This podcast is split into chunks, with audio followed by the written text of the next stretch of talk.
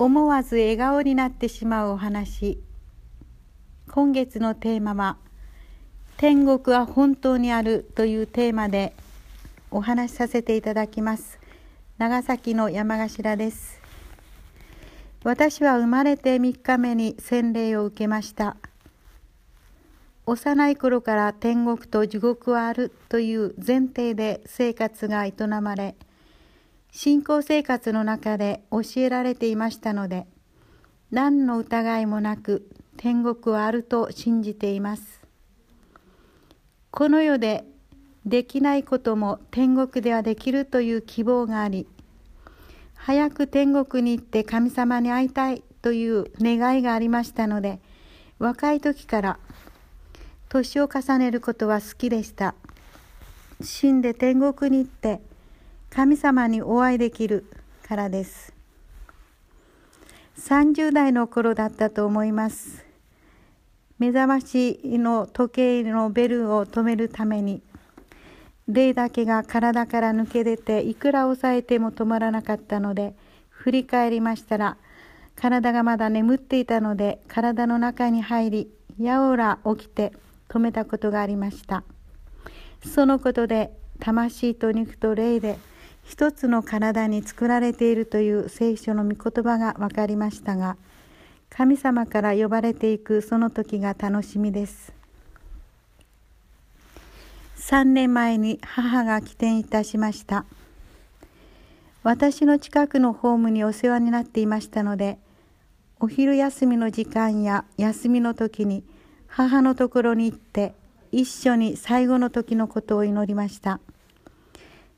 母は死んだらこれを着せてちょうだいと死ぬ10年くらい前から特別な風呂敷に包んで死に装束を準備していました。し神様に迎えに来てくださるよう前向きに祈れたことは本当に幸せでした。死ぬ1週間は霊の戦いがありました。何か見えているみたいなのでそのことを確認しイエス様の十字架の血潮の守りを祈り断ち切りましたら安心していました。その後母からアレルヤの祈りが絶え間なくなされていました。誤嚥性肺炎で集中治療室で鼻からの吸引血圧測定血中酸度酸素測定が続く中3 3日目の夜明けに天に召されましたが3日間のアレルヤの祈りはすごかったです。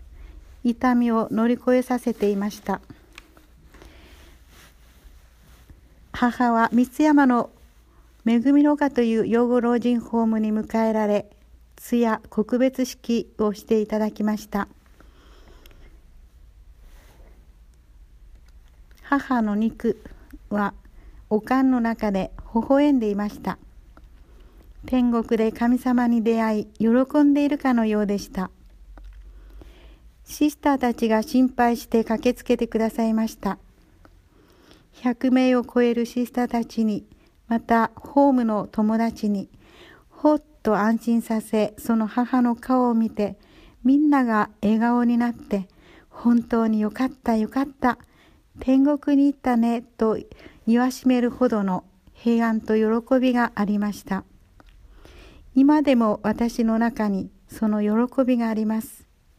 本当に天国はあるという実感です。最後までお聞きくださりありがとうございました。感謝いたします。